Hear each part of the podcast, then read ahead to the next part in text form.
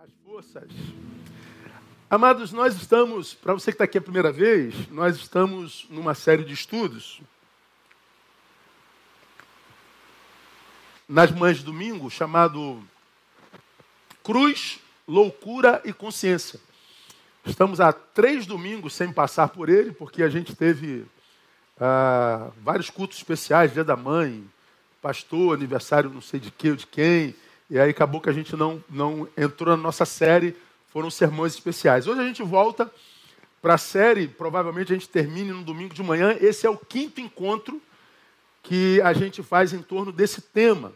E porque nós estamos há quase um mês sem, sem passar nele, eu vou ter que fazer uma, uma recapitulação ah, para que a gente se situe de novo e, e, a gente continue, tá bom?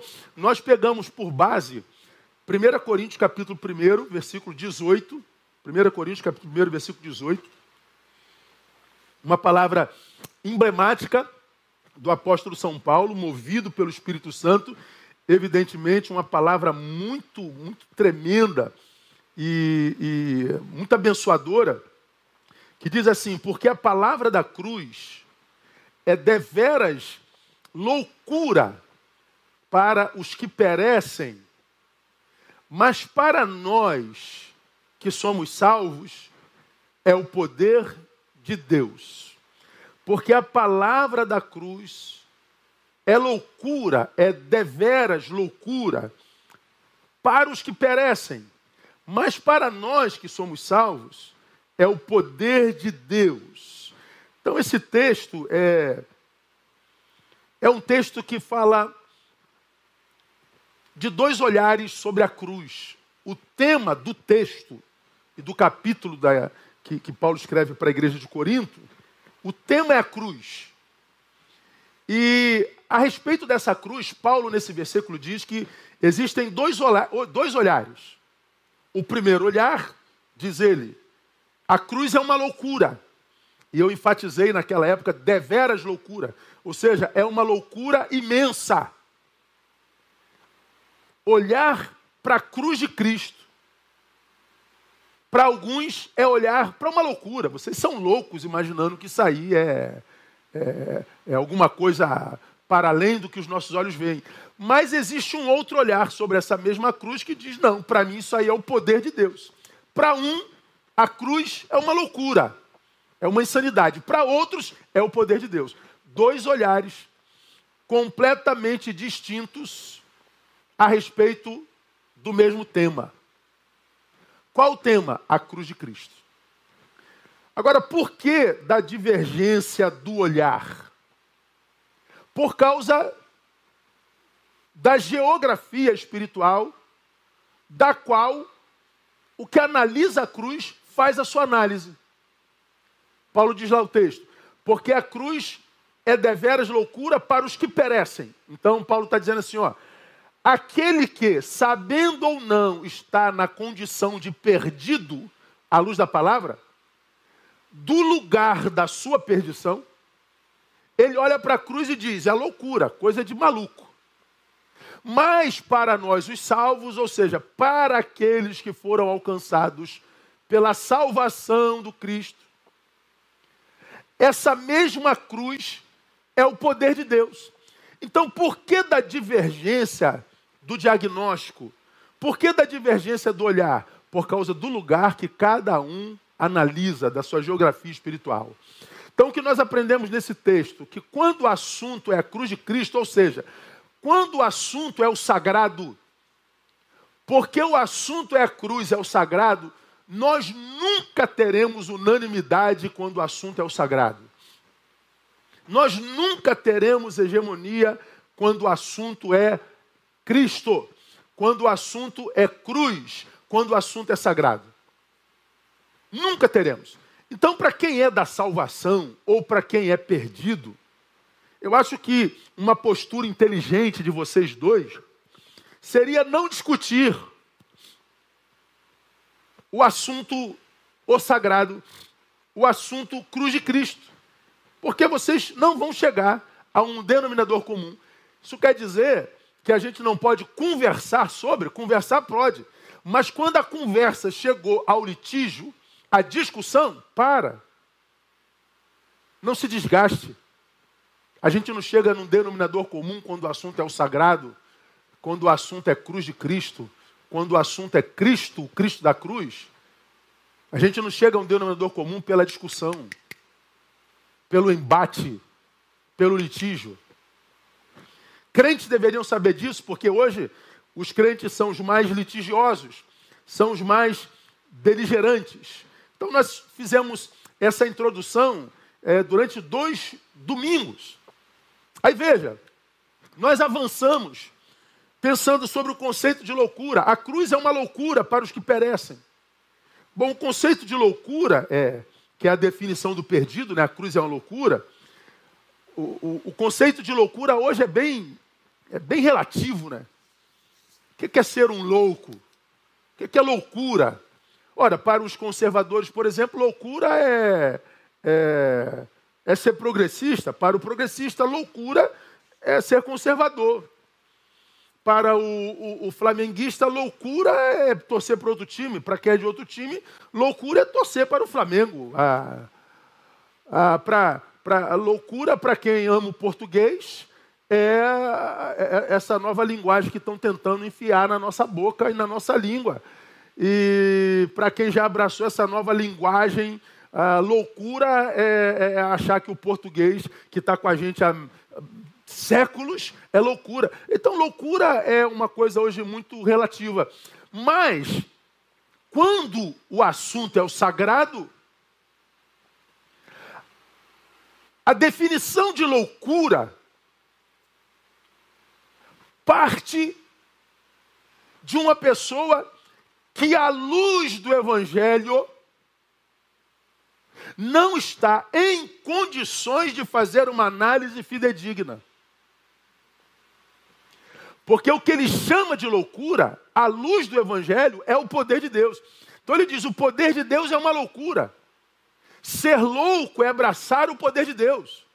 Se ser louco é abraçar o poder de Deus, a glória está em ser louco.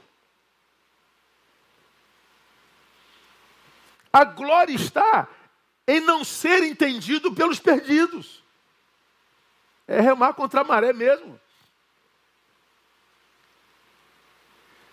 Mas quando a gente analisa do, da geografia da salvação, olhar para quem diz que a cruz é uma loucura, é olhar para alguém que não deve ser apedrejado por causa do seu diagnóstico, mas é olhar para alguém para quem a gente deveria apontar o nosso amor e a nossa solidariedade e mostrar a ele que os ditos salvos não foram salvos a vida inteira, já estiveram perdidos e já olharam a cruz como loucura. Então, é olhar para o perdido e dizer: olha, você é o que eu fui ontem. E o que nós queremos é que você seja o que eu sou hoje. Mas para ser o que eu sou hoje, você tem que passar por aquela cruz que você diz que é loucura. E porque diz que é loucura, rejeita. Pois bem, você deve amá-lo e falar com ele com educação, não tentando enfiar Jesus na goela dele, não tentando enfiar seu falso moralismo na goela dele mas tentando mostrar com a própria vida que aquilo que ele chama de loucura foi o poder de Deus que Deus usou para mudar a nossa vida. Hoje, os loucos, os que estão perdidos e chamam a cruz de loucura, estão mais longe da salvação do que outrora, porque se o que salva o perdido é a loucura do poder de Deus, e o poder de Deus precisa ser visto por aqueles perdidos que foram salvos. Mas hoje, quando os perdidos olham para os ditos salvos, o que vê é beligerância, é polarização, é acusação, é maledicência, é falta de misericórdia, é tudo de ruim. O que, que acontece? O mau testemunho dos ditos salvos empurram os perdidos para a perdição e fazem do poder de Deus cada vez mais loucura para os perdidos. Acredito que você esteja entendendo o que eu estou dizendo para você. Ou seja, nós estamos diante de um assunto importantíssimo, Porque nós estamos diante de duas realidades. Para um é loucura, para outros nasce a consciência de que é o poder de Deus. Cruz, loucura e consciência. Então a loucura está aí diante de nós. Agora, Paulo diz: para os perdidos é loucura. Aí ele se identifica com os salvos. Ele diz: para nós, os salvos, nós, é o poder de Deus. Aí nosso, nossa análise, ela partiu daí. Quem são esses nós, os salvos? Os perdidos, para mim é fácil de identificar. É só ver como ele trata a cruz de Cristo. É só ver como ele vê o Cristo da cruz. É só ver como ele trata o sagrado. Você sabe quem é o perdido. Agora, quem é o salvo? Ah, o salvo é o que frequenta igreja evangélica. Será mesmo? Será que salvo é aquele que só mudou de religião? Será que salvo é mesmo só aquele que mudou a roupa? Mudou o cabelo? Mudou o comprimento da saia? Mudou o lugar de culto? Será que salvo é só isso mesmo? Não é? A gente acredita que não.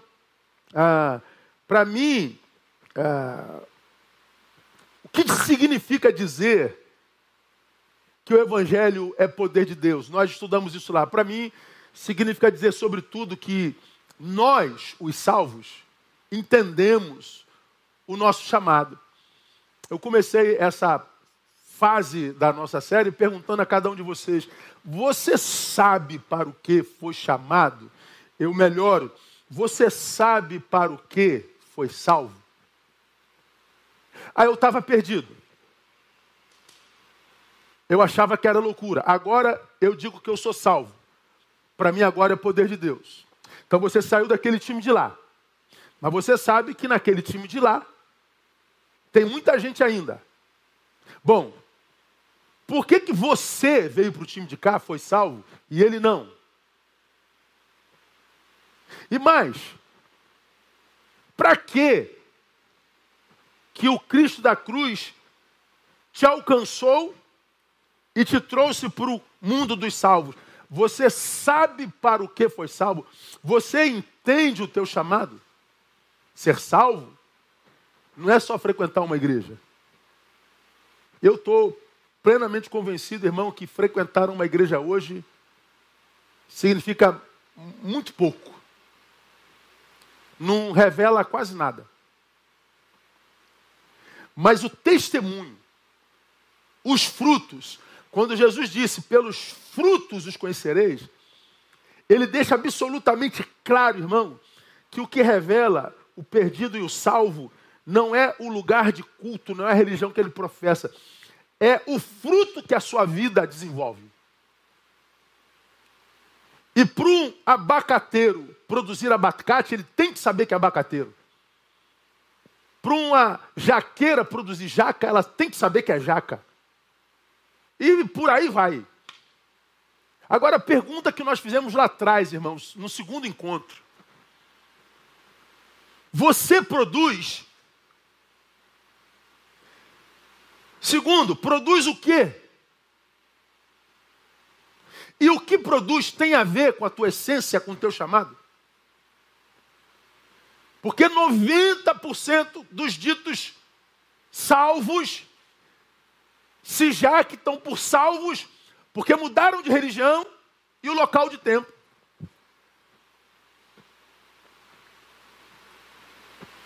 Qual é o teu chamado?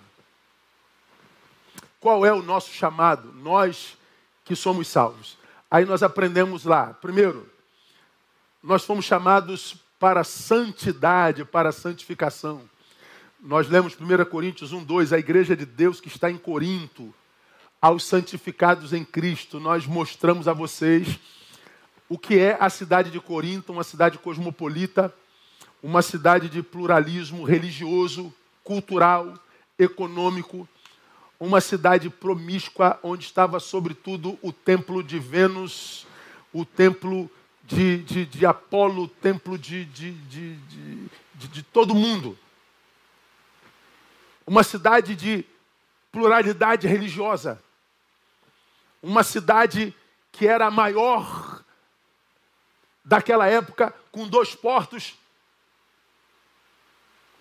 que cultuava a mais famosa das deusas, a Afrodite, através de bacanais.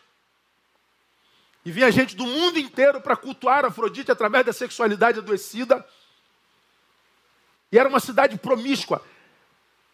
Deus usa Paulo e diz aos santificados em Corinto, ou seja, em Corinto, santificados. O chamado de cada um de nós é para santificação. O chamado da igreja é para santificação. Agora, quando a gente fala de santificação, eu não falo dessa santificação é, que a maioria de nós evangélicos acredita que é só abstenção de coisas ruins, abstenção de coisas da carne. O santo, para a maioria dos crentes, é aquele que não faz, é aquele que não pratica, é aquele que é abstêmico, é aquele que é quase um parasita. Aí a gente ouve o, o santificado da, da, nossa fé dizendo: Eu bebia, não bebo mais. Eu adulterava, não adultero mais. Eu roubava, não roubo mais. Eu, eu matava, não mato mais. Eu fazia isso, não faço mais. Ok. O que você não faz, todo mundo já sabe. O que, que você faz? A sua improdutividade já está revelada através da tua dita santidade. Mas qual é a tua produtividade na santidade? Pois é, 99% dos ditos santos da nossa fé são aqueles que não fazem e não os que fazem. Aí você vai se lembrar, eu tomei por exemplo, quando essa palavra me foi revelada, me veio à mente uma fala de Adélia Prado. De vez em quando Deus me tira o encanto. Eu olho pedra e vejo pedra mesmo. Essa fala me veio assim, irmão, tão forte, mas tão forte. De vez em quando Deus me tira o encanto. Deus me tira a poesia. Adélia Prado. Se Deus me tira a poesia, se Deus me tira o encanto, quando eu olho para uma pedra, o que eu vejo é uma pedra. Eu fiquei a pensar nessa fala de Adélia Prado. Até que eu entendi quando eu lembrei de algumas imagens que eu exibi aqui para vocês, como a Pietá, de Miguel Ângelo, como o Pensador de Rodin, como o Davi de Miguel Ângelo. A Pietá, eu mostrei para vocês, é um, um bloco de pedra mármore. Pedra. Só que Miguel Ângelo, cheio de poesia e encanto, olhou para aquela pedra e disse: há uma Pietá aí. Há um Davi aí dentro. Há um Pedro aí dentro.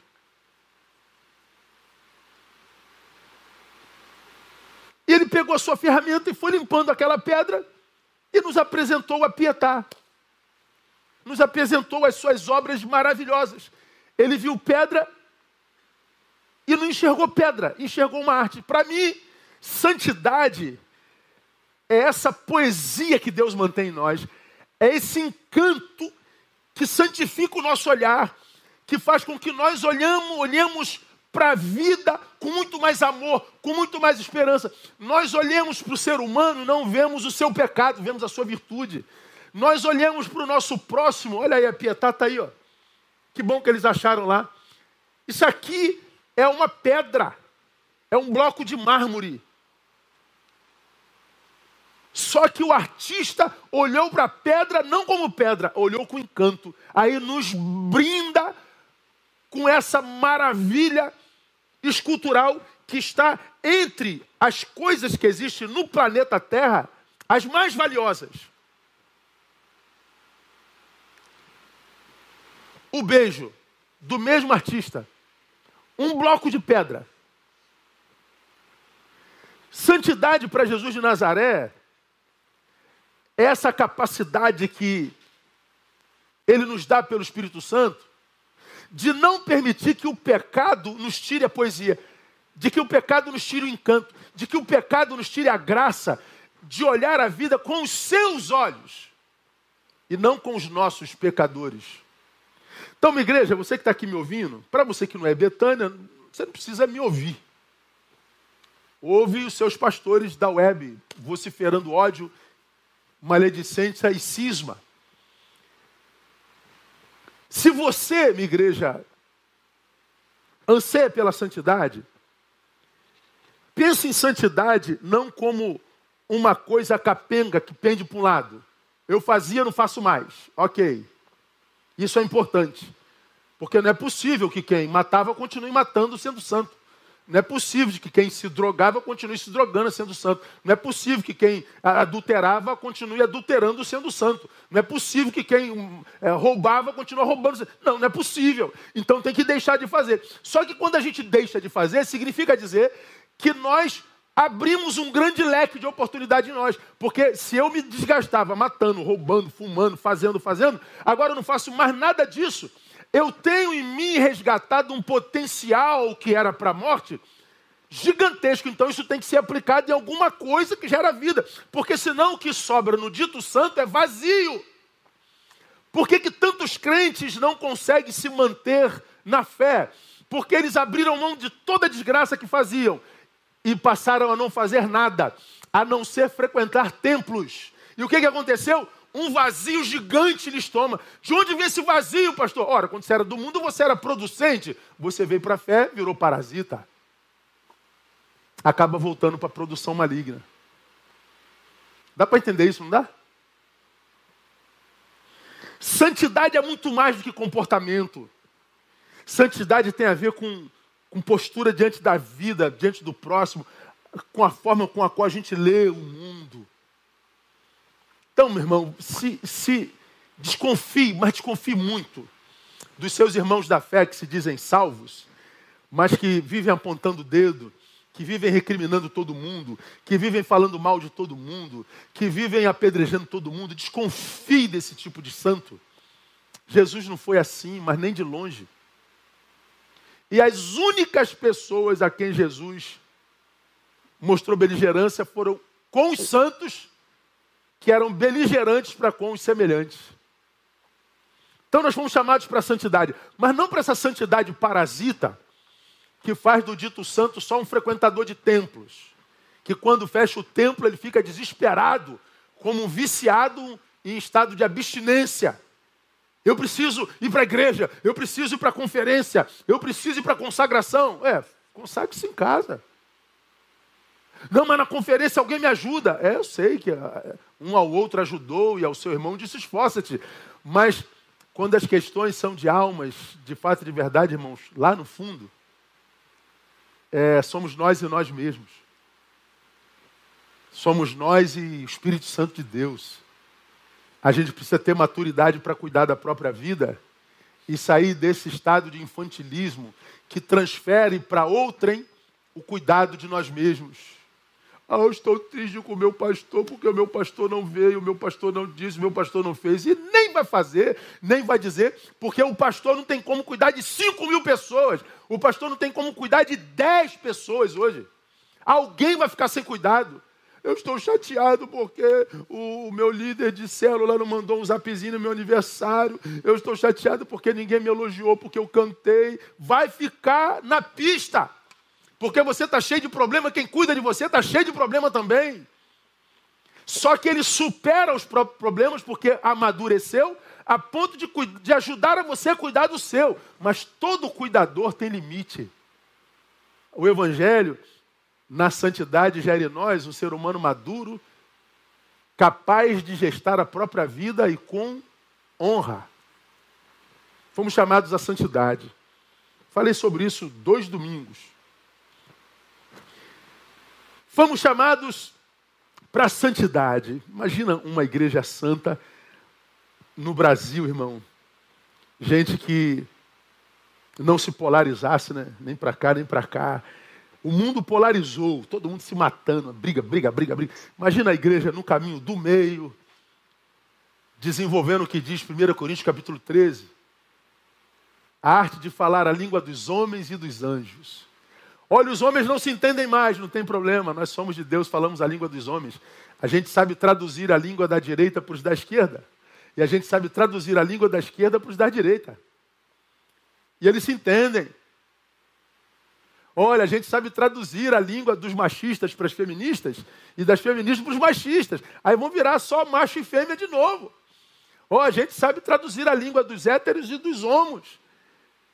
Vão continuar parentes, amigos, a despeito da sexualidade. Nós estamos aqui, nós somos a igreja de Jesus. Mas não, essa igreja de Jesus, de estar santa, ela toma partido e cria a igreja da direita e a igreja da esquerda. Não adianta, você sabe qual é a igreja da esquerda e qual é a igreja da direita. E um não entra mais na igreja do outro. E se acham pleno de razão. Nós somos pífios é desestimulante olhar para o que nos tornamos como servos hoje. Chamados à santidade, para um novo olhar, para um olhar diferente dessa beligerante, chamado a ser santo num tempo onde o que em nós deveria ser negado é glorificado. Aquilo do que a gente deveria se livrar disso nós temos overdose, é o tal do si mesmo. Lembra que eu falei sobre isso? Quer vir após mim, negue-se a si mesmo. Hoje nós temos overdose de si mesmo. Estava vendo uma fala do Denzel Washington, numa entrevista que ele deu há pouco tempo. Cara, que palavra, eu não, eu não salvei, eu não sei como salvo aquilo. Aí a repórter falou, pô, você ouviu o que, que disseram de você ultimamente? Ele falou, falaram de novo de mim? O quê? Ah, falaram isso, isso, isso. Ele falou, pô, mas isso não importa importa. E ele perguntou para o jornalista: o que disse é verdade? Não, eu não sei, pois é, esse é o problema de vocês. Vocês fazem parte de uma classe, nós, seres humanos, fazemos parte de uma classe, onde o que é verdadeiro ou não verdadeiro não interessa. A gente só quer ser o primeiro a dar notícia. A gente só quer ser o primeiro a dar a primeira pedrada. A gente só quer o primeiro a chegar para a treta. Então, se vocês, jornalistas, soubessem se é verdade ou não, se preocupassem com a verdade, mas não, vocês querem ser o primeiro. Então não interessa se é verdade, se não é verdade, se vai ferir, se não vai ferir, se vai destruir, não vai destruir, porque não interessa mais, vocês só querem ser o primeiro, vocês só pensam em si. E aí nós, Denzel Washington falando, nos tornamos especialistas em ser o primeiro. Só que, diz ele, a gente fica bom nisso, inclusive em fazer e dizer M. Traduza M como você quiser. Ele falou: Nós ficamos bons em falar M, em fazer M. Acha aí esse vídeo do Washington, com quem eu concordo em grau, gênero e número. Fomos chamados para santidade. E para a gente evoluir para o próximo tópico, eu terminei esse, esse tópico dizendo: se você é daqueles que pretendem viver uma vida de santidade, não essa do evangélico, mas a do evangelho, não só se abster, mas se tornar útil, eu disse lá: não espere facilidade para isso. Não é fácil ser santo num mundo e numa igreja de gente tendente para cá ou de tendente para lá. Você ser equilibrado num mundo de desequilibrados é sinistro. Quando você tende para a esquerda, você apanha do da direita. Quando você tende para a direita, você apanha do da esquerda. Quando você tenta andar no caminho do meio, você apanha dos dois. Quanto mais equilibrado, mais você apanha. Quanto mais no caminho do meio, mais só você se torna. E andar no caminho do meio é tão difícil hoje que por causa de tanto apanhar, você diz eu vou tender para cá ou para lá, que é para diminuir a dor. Pois é, quando você tende para cá ou para lá para diminuir a dor, você deixa de apanhar de um monte de gente, mas é desaprovado pelo Senhor. Ah, irmão, eu, eu, eu prefiro ser abandonado por vocês todinhos. É. Vocês todos, a quem eu respeito e a quem amo no amor de Cristo e por quem eu oro e por quem eu me sacrifico de... consagrando o meu talento, o dom que Deus me deu para tentar contribuir no sentido de fazer vocês melhores seres humanos. Mas se eu tiver que perder vocês todos, cara, para ter a aprovação de Deus, eu fico com Deus. Para ter o aplauso de uma multidão inteira e o aplauso de duas mãos, eu fico com o aplauso de duas mãos, amor de Deus. Porque se Deus te aplaude, você passa no meio de uma multidão que te rejeita e chega do lado de lá. Porque é Ele quem te guarda. Agora, quando por alguma razão você tende para cá ou tende para lá, você vai ser abraçado por alguns, aqueles para o lado de quem você pendeu. Mas você vai ser reprovado pelo Senhor. Vai acabar ficando pelo caminho. Porque hoje, lamentavelmente, tem muita gente aliançado com grupos com os quais não concorda 100%. E eu posso, eu poderia citar nomes de tanto pastor que eu atendo, de tanto líderes de comunidades que eu atendo, que tenderam ou para cá ou tenderam para lá, que me dizem assim, Neil, eu, eu, não é que eu concorde com isso aqui 100%, cara, eu sei que aqui tem algumas coisas que, caraca, meu irmão, não tem a ver com... Só que eu estou nisso aqui há tanto tempo, que se eu disser que eu vou sair daqui, eles me matam, meu irmão, eles me apedrejam, vão me, vão me fulminar. Aí, por covardia. Ele permanece ali furando a própria carne, se vilipendiando. Meu irmão, perca gente, perca pessoas. Perca conforto, perca respeito, perca seguidores, se for para viver santidade. Se for para olhar o próximo, mesmo aquele com quem você não tem nenhum acordo, de quem você discorda veementemente, para que você consiga amá-lo para que você consiga pelo menos respeitá-lo. Porque o que a gente vê hoje, não concorda comigo não? Pedra. De um lado e de outro. São faces distintas da mesma moeda. Quem criou a direita que é no Brasil foi a esquerda. Quem criou a esquerda que é no Brasil? A direita. Duas faces da mesma moeda. Santidade é dizer, como diz filósofo, né? Eu posso não concordar com nada do que você diz, com nada do que você fala, com nada do que você pensa, mas eu vou te dar o direito pleno de falar tudo que você pensa. Posso concordar com nada que você diz, mas eu reconheço o direito que você tem de dizer. Deixa ele falar. Acabou de falar? Vamos tomar um café agora? Duvido que o crente moderno consiga fazer isso hoje. A gente não consegue mais. Para você, minha igreja que está aqui, alguns de vocês falam assim, pastor, aí eu tinha que se posicionar.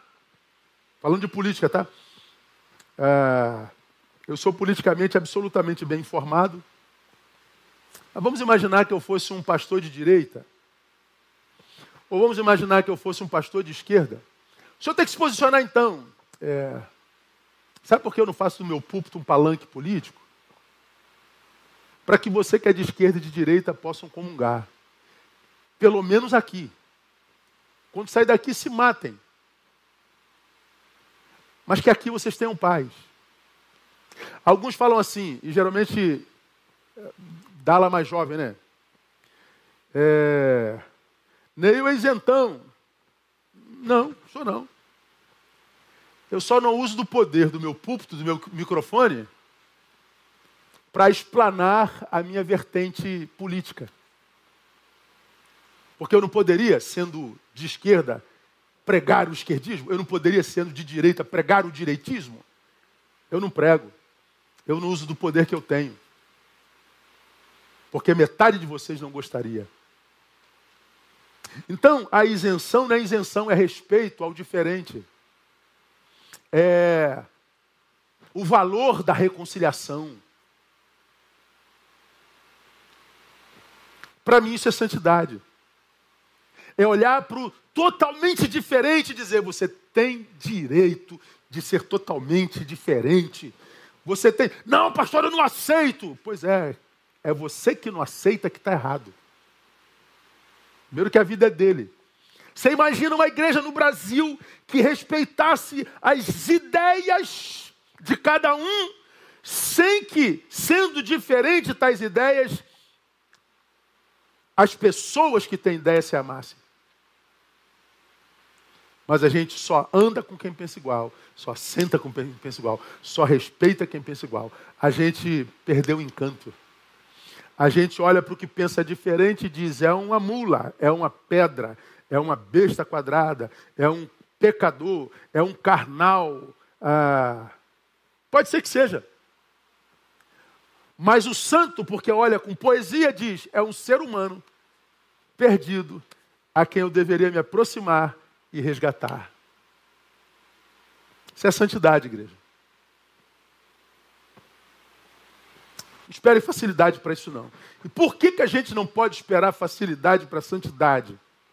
Porque o santo que, que precisa ser gerado em nós, ele habita num corpo simpatizante de Afrodite. Ele é simpatizante do pecado. Ele gosta de glória.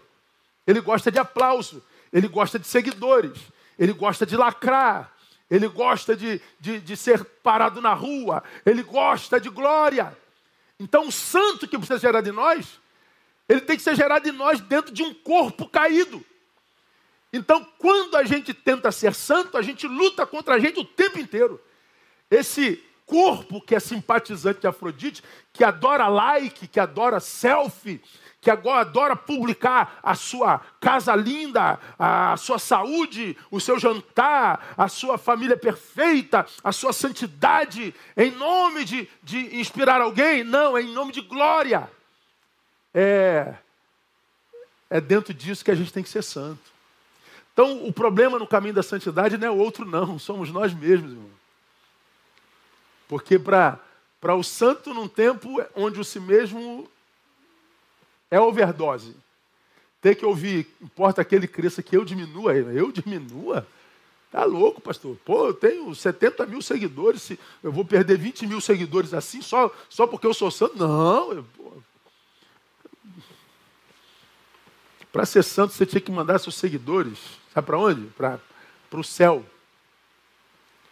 Para a graça de Jesus.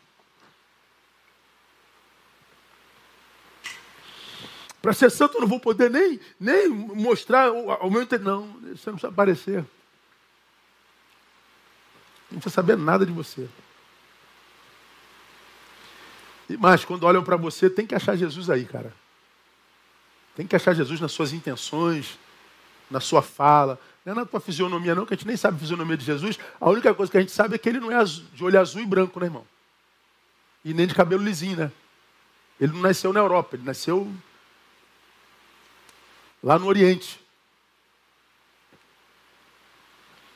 Mas é olhar para nós e ver Jesus na intenção, na tua fala, no teu conteúdo, na tua produção. Espere facilidade para isso não. Vamos caminhar. Fomos chamados também para quê, pastor? Fomos chamados à transcendência. Aqui é que a gente continua.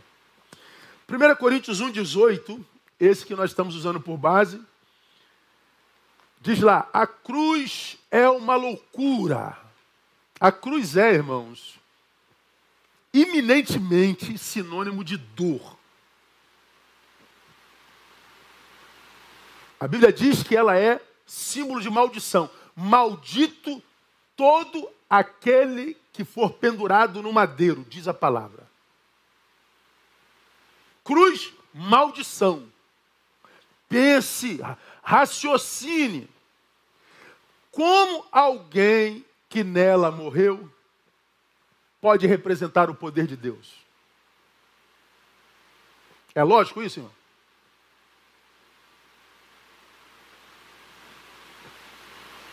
Bota a imagem de Jesus crucificado aqui.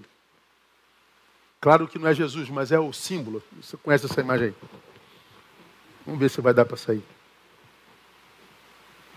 Olha isso aí. É uma imagem, na minha percepção, fidedigna. É do filme você conhece, né? Entende-se que a carne de Jesus foi dilacerada desse jeito aí. Ó. Olha para isso, minha igreja. troço desse pode representar poder? Olhando com os olhos humanos, o que, que a gente vê aqui? A gente não vê um fracassado? A gente não vê um humilhado?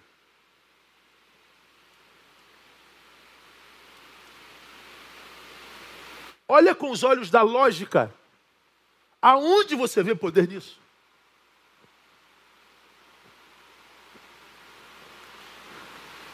Tudo o que a gente não vê nessa imagem é poder. A gente vê dor, a gente vê angústia, a gente vê sensação de abandono. Por que me abandonastes? Eloí, Eloí, lama sabachthani, Deus meu, por que me abandonar? O que a gente vê é morte, o que a gente vê é derrota. O perdido olha para ele e diz assim, pô, pô Neil, você vem me falar que saiu o poder de Deus, cara? Você está de brincadeira comigo, cara? O homem perdido vai dizer: saiu um fanfarrão que passou pela terra, dando uma de Messias, olha como é que acabou. Acabou mal, coitadinho. E eu acho que quem pensa assim, pela análise lógica, tem sentido de pensar. É por isso que nós somos chamados à transcendência. Temos que transcender essa imagem.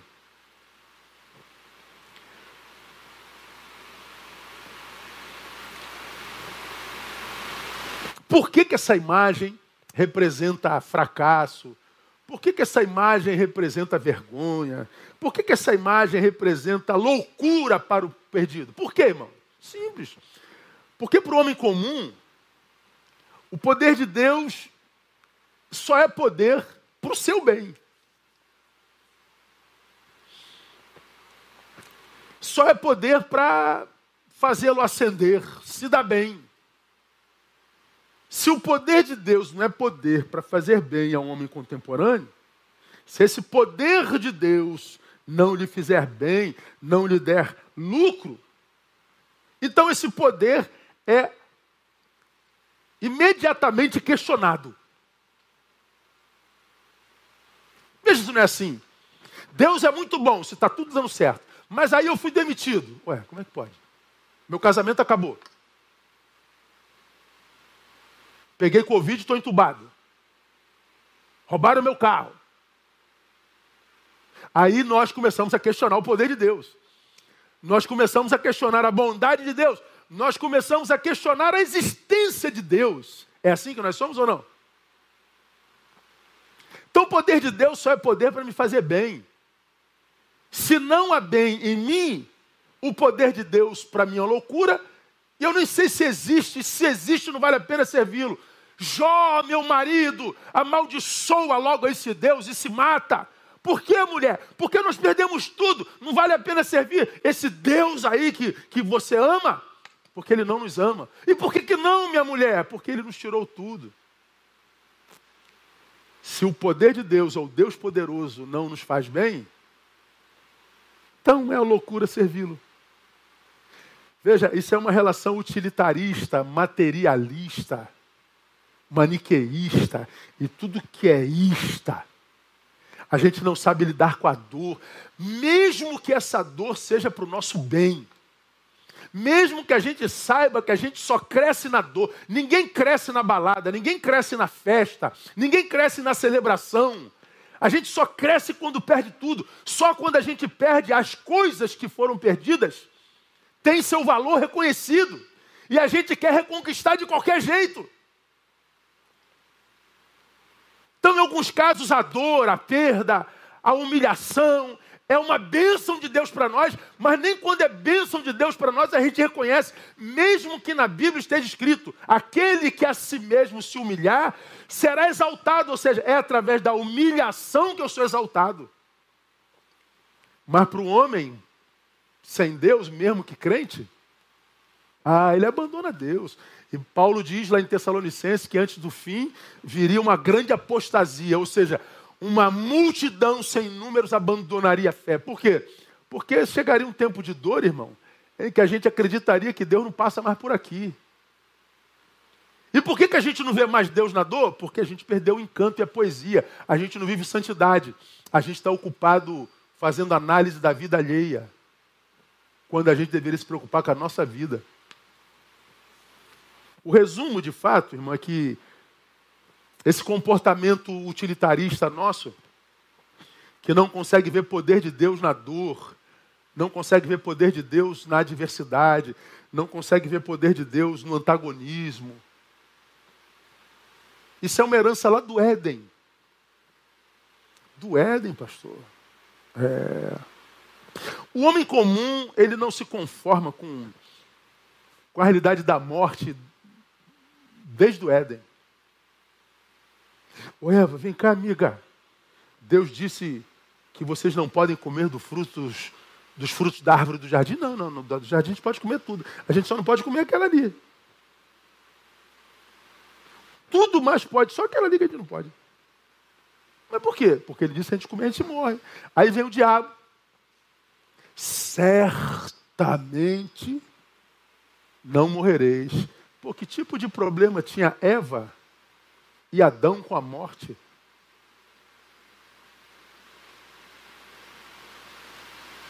Quem havia morrido antes deles? O que, que eles sabiam sobre morte? Mas a despeito de não saber o que é morte, por que, que eles não queriam morrer?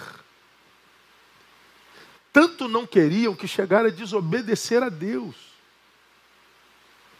Aquele com quem eles tinham intimidade plena e que os visitava todo dia, na viração do dia. Veja, o homem comum, ele nunca se conformou com a realidade da morte. Por que não, pastor? Porque nós não nascemos para morrer. Nós somos da vida, o oposto da morte. Eva, Adão, mesmo sem saber que é morte, sabia que poderia ser a ausência da vida e porque amavam a vida sobremodo, não queriam nem pensar na hipótese de conhecê-la futuramente. E com tanto pânico de abrir mão da vida, eles preferiram abrir mão da comunhão com Deus. A gente não se conforma com a morte até hoje, irmão. A gente não se conforma com a possibilidade da dor até hoje, porque para a maioria dos perdidos e dos ditos salvos, a dor é a antessala da morte. Se eu estou sentindo dor, ah, eu vou morrer. Ah, o medo de morrer, o medo de morrer é um negócio doido.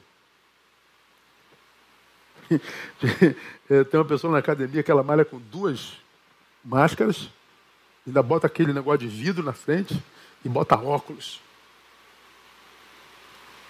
Um usa uma máscara, parece até de, de astronauta, meu irmão. Tem dois filtros aqui, um filtro aqui, e tapa a cabeça toda, um negócio desse tamanho, um óculos, meu Deus. Tanto medo de morrer que não consegue viver. Por que, que nós temos tanto medo da dor e da morte, irmão? Porque nós somos carnificados, a gente não está santificado. Para nós, o morrer não é Cristo, viver é Cristo, morrer é ganho. A gente está tão apegado às coisas, à opinião alheia, à, à, à minha casa, à, aos meus amados, aos meus amores, ao meu carro, à minha profissão, ao meu, meu. E a gente não sabe que nada é nosso. Eu cheguei aqui com meu carro, estacionei lá fora, porque a igreja está em obra. Ninguém me garante que meu carro esteja lá agora. Tomara que esteja em nome de Jesus. Mas ninguém me garante. O que a gente conseguiu com muito esforço, alguém com menor esforço tira de nós. Então a gente se apega, a gente agarra, a gente amarra e a gente não aprende que nós fomos chamados para a transcendência. Tenha tudo sem se sentir dono de nada. Ame com desapego. Ame sem se sentir dono. É a minha esposa. Tua esposa vai embora e você não tem mais razão para viver. É o meu filho. E teu filho casa vai embora, você deprime. Minha carreira, minha igreja, meu ministério, meu nome. Quando a gente vive santidade, a gente diz, Senhor, tudo que eu tenho, tu me deste. E eu te louvo por tudo isso. Mas a minha alegria não vem de nada disso.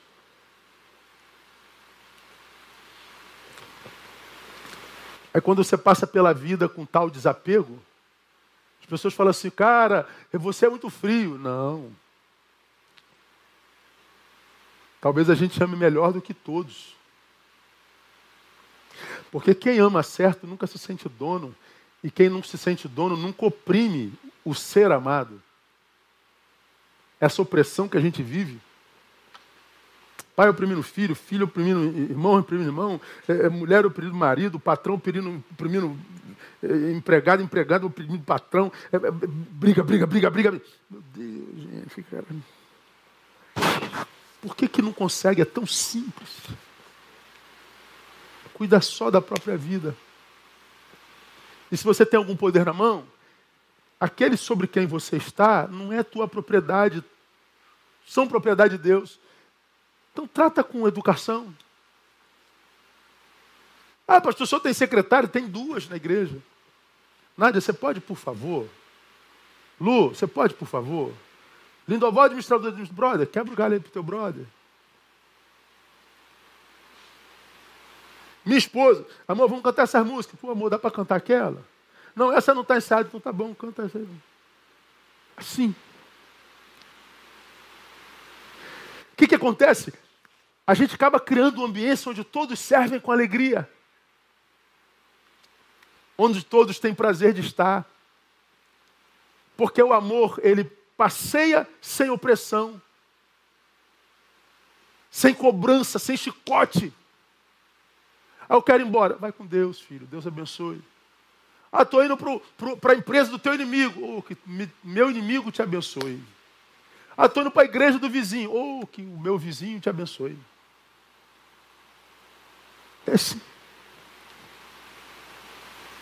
Amar-se esse dono, isso é transcendência. Transcendência, irmão, não é só falar em língua estranha. Transcendência não é, é bola de fogo, espada de fogo, anjo de fogo, tudo de fogo, fogo para todo lado. E eu vou te dizer, se houvesse tanto fogo assim, porque nós somos tão palha hoje, nós seríamos consumidos. Que bom que esse fogo não é tão fogo assim como a maioria de vocês dizem. Porque a gente não resistiria o fogo de tão materialista que nós somos. Transcendência no Evangelho é aprender a lidar com a realidade da vida sem perder a alegria de estar vivo sem perder a poesia, sem perder o encanto. A gente não sabe lidar com dor e com morte desde o Éden. Ah, mesmo que a gente saiba o que, que a Bíblia diz sobre dor, né? Eu não vou me aprofundar aqui, porque você já me ouviu falar sobre isso. Ah, o que, que o Evangelho eh, tem a ver com dor? Eu leio só alguns textos sem comentar. 2 Timóteo 1,8. Portanto, não te envergonhes do testemunho de nosso Senhor, nem de mim, diz Paulo a Timóteo, que sou prisioneiro seu. Prisioneiro seu como? Paulo é Paulo, é o cara que foi lá no terceiro céu, lembra dele, né? Que a sombra curava, o lenço curava. É ele. O que escreveu 13 epístolas, é ele, Paulo. Olha para o moleque Timóteo e diz: Sou teu prisioneiro. Ah, como assim? Não tinha que ser o, o mentor, o que dá cobertura espiritual, o chefe, o pai espiritual. Não, sou teu prisioneiro. Estamos presos em amor. Eu estou preso a você em amor, filho meu. Mesmo eu tendo 70, você 18. É Paulo. Portanto, não te envergonhe de testemunho de nosso Senhor, nem de mim, que sou prisioneiro seu. Antes, olha só, participa comigo dos sofrimentos do Evangelho, segundo o poder de Deus. Paulo está dizendo assim, Timóteo, é, mesmo no Evangelho a gente sofre. Então, quando o sofrimento chegar, filho, não acredita que Deus te abandonou, não. Não pensa que ele virou as costas. Não pensa que você está sofrendo porque está em pecado. Você só sofre porque está vivo. Mas é melhor sofrer no Evangelho do que longe dele, tá, filho? Fica firme. Você vai a 2 Timóteo, capítulo 2, versículo 3. Fiz uma série de sermões sobre esse texto. Sofre comigo como bom soldado de Cristo Jesus. Parece que Paulo é um herege. Que sofre, Paulo? A regra do evangelho é pare de sofrer. Não é o que dizem as igrejas de mercado? Pare de sofrer. Como se fosse possível não sofrer, estando vivo. Paulo tinha que dizer para Timóteo: Timóteo, olha só, vamos orar e vamos acabar com o sofrimento. Paulo diz: Vem, sofre comigo. Timóteo, vem acabar com o meu sofrimento. Não, não, Timóteo, sofre comigo. Timóteo, eu tenho um convite a lhe fazer. Fala, meu pastor, vem sofrer comigo. Ah, você está brincando comigo. Como que alguém pode acreditar nisso se não for pelo Espírito Santo? Quem quer uma fé dessa, irmão? Eu quero que acabe o sofrimento, pastor. É, mas o Evangelho é realismo puro, não se acaba sofrimento. O Evangelho nos capacita para o sofrimento que é inevitável. Grava aí. Escreve aí, painel. Depois publica. Quem acredita que existe alguém ou alguma coisa ou alguma força que nos possa blindar do sofrimento, logo, logo se frustrará com esse alguém ou com essa força, mesmo que esse alguém seja Deus. Vou repetir. Quem acredita que exista alguém ou alguma força que nos possa blindar do sofrimento, logo, logo se frustrará com esse alguém ou com essa força, mesmo que essa força seja Deus. Porque ninguém, mesmo em Deus, está blindado contra o sofrimento.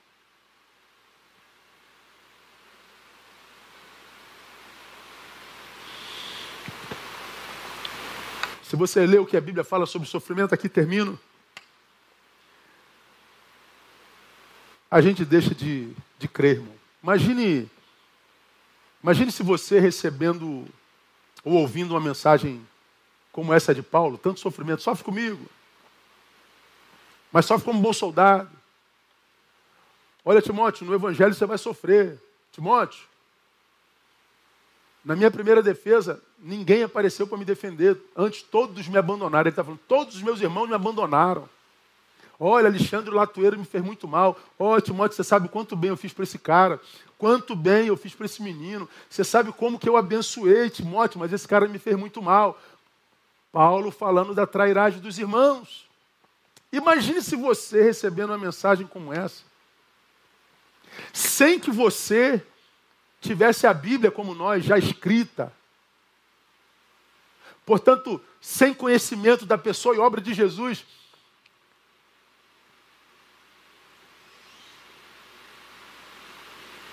Você está querendo que eu siga esse Jesus que morreu, esse cara aqui da cruz, humilhado desse jeito? E você ainda está me dizendo que eu vou passar por esse sofrimento aí? Você está doido, cara. Eu quero é celebrar a vida, irmão. Você não vem com essa parada para mim em cima de mim, não, cara. Estou fora desse negócio aí. Você aceitaria essa mensagem? Claro que não, irmão. A gente só aceita hoje porque a gente sabe, porque tem a Bíblia aberta. Como começou, aonde estamos e como vai terminar. A gente sabe onde a gente vai passar a eternidade. A gente sabe como termina a história humana. A gente sabe que a vitória é nossa pelo sangue de Jesus. A gente está debaixo de promessa. E a gente sabe que aquele prometeu não pode mentir. Mas imagina lá atrás, sem a Bíblia tendo estado escrita. Você entraria nessa fé? Não. Ah, só se o Espírito Santo te capacitasse para viver transcendência.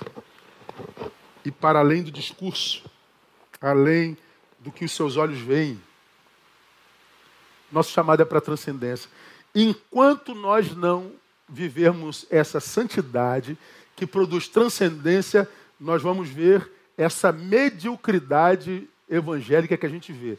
Crente se matando. Como eu disse, se você entrar no Instagram, você vai ver que os evangélicos estão implodindo. Está todo mundo brigando com todo mundo sobre todos os assuntos. Dá nojo você ver as guerras. Um pastor diz isso, o outro grava um texto para dizer aquele. Aí esse aqui grava um texto para dizer aquele que disse daquele egos buscando razão e primazia. Jesus não tem nada a ver com isso, irmão. Jesus é o que diz que bem-aventurados são os pacificadores. Meu Deus, onde é que está a Bíblia desse pessoal?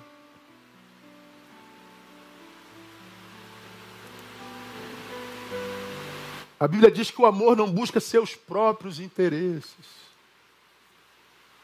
Diminua eu, ele cresça. Considere o outro superior a si mesmo. Olha, parece uma utopia o evangelho para os evangélicos de hoje. Só não entende quem não quer. Ah, aí não entende porque o Deus desse século lhe cegou o entendimento. Então, Igreja Batista Betânia, no nome de Jesus, uma hora a gente vai voltar e eu estou ansioso por esse tempo, onde a gente vai poder viver mais próximo e não nessa web igreja, nesse mundo de boçalidades e hipocrisias e mentiras e acusações, esse mundo nojento que nos impede de sermos corpo. Porque agora nós estamos completamente atravessados por quem a gente não conhece, não viu, não caminha, não tem história. É uma relação absolutamente estranha de estranhos. A gente não conhece mais ninguém. Quando a gente está junto, não. Aquele é o Kleber, aquele é o. É a Valéria, é o Ed, é o Carlinho, é o Leandro, é o Matheus, é o Thiago, é o Júnior, é o Roberto, é o André. Tem nome, tem corpo. Ah, o, o Thiago é aquele magrelinho, é magrelinho, é aquela gordinha, gordinha, é. Ah, aquela do sorriso largo, é. Ah, aquela menina que estuda, é. A gente sabe quem é quem? Família. Esse tempo tirou de nós isso. E os que pensam estar vivendo família não podem ver nem o sorriso do irmão, não pode abraçar o irmão. E eu vou te dizer, se você está vendo o sorriso do teu irmão na igreja e está abraçando o teu irmão, vocês não são família mesmo, porque vocês não respeitam a vida. Quem tem ouvidos, ouça o que o Espírito diz à igreja. Domingo que vem a gente volta, terminando essa série de sermões. Eu queria que você não perdesse porque é vida para a tua vida que quer viver uma santidade do Evangelho, não dos evangélicos. Porque esse povo está longe de Deus demais. Que Deus nos conduza na sua vontade e que nos devolva a poesia e o encanto. No nome de Jesus. Vamos orar. Muito obrigado por tua palavra, Deus e pela tradução que teu Espírito Santo fez ao coração daqueles que são teus. A cruz é o poder de Deus para a salvação do que crê. Obrigado pela graça de podermos crer. Obrigado por Jesus de Nazaré. Obrigado pelo ser humano que ele foi, mesmo sendo Deus. Obrigado pelo seu testemunho pela sua humanidade, sua generosidade. Livrai-nos, ó Deus, de uma santidade que não seja espelhada nele. Livrai-nos da religião e da religiosidade. E nos abençoe com poesia e encanto do Evangelho. Para que nós possamos olhar pedra e não ver pedra. Ver gente, para que a gente olhar, para que a gente olhando para o pecador não veja pecado, veja gente para que quando olharmos para o hétero ou para o homem, homo, nós não vejamos sexo, vejamos gente. Para que quando nós olharmos para alguém da direita ou alguém da esquerda, nós não vejamos a ideologia dele, vejamos gente. Para que quando nós olharmos para o branco e para o negro, nós não olhemos a sua cor, mas vejamos gente. Ajuda-nos, ó oh Deus, a olharmos a vida com encanto, com santidade. Ajuda-nos a caminhar no caminho do meio, da reconciliação. E renova as nossas forças, porque sabemos que isso não é fácil para ninguém, mas possível. Que o teu servo, tua serva que me ouvem nessa manhã, busquem esse caminho do meio para a glória do teu nome. Oramos agradecidos no nome de Jesus o Cristo. Amém e amém. Glória a Deus. Amado, Deus abençoe você, um bom apetite. Logo mais à noite nós estamos juntos de novo com um tema muito interessante: amar. Para quê? Tem muita gente que acha que não vale mais a pena, porque amou e se feriu demais. Mas será que ainda vale a pena? O que a Bíblia diz sobre isso? Vamos conversar? 18 horas. Aguardo você. Deus abençoe. Bom domingo. Até logo mais. Vamos louvar o Senhor.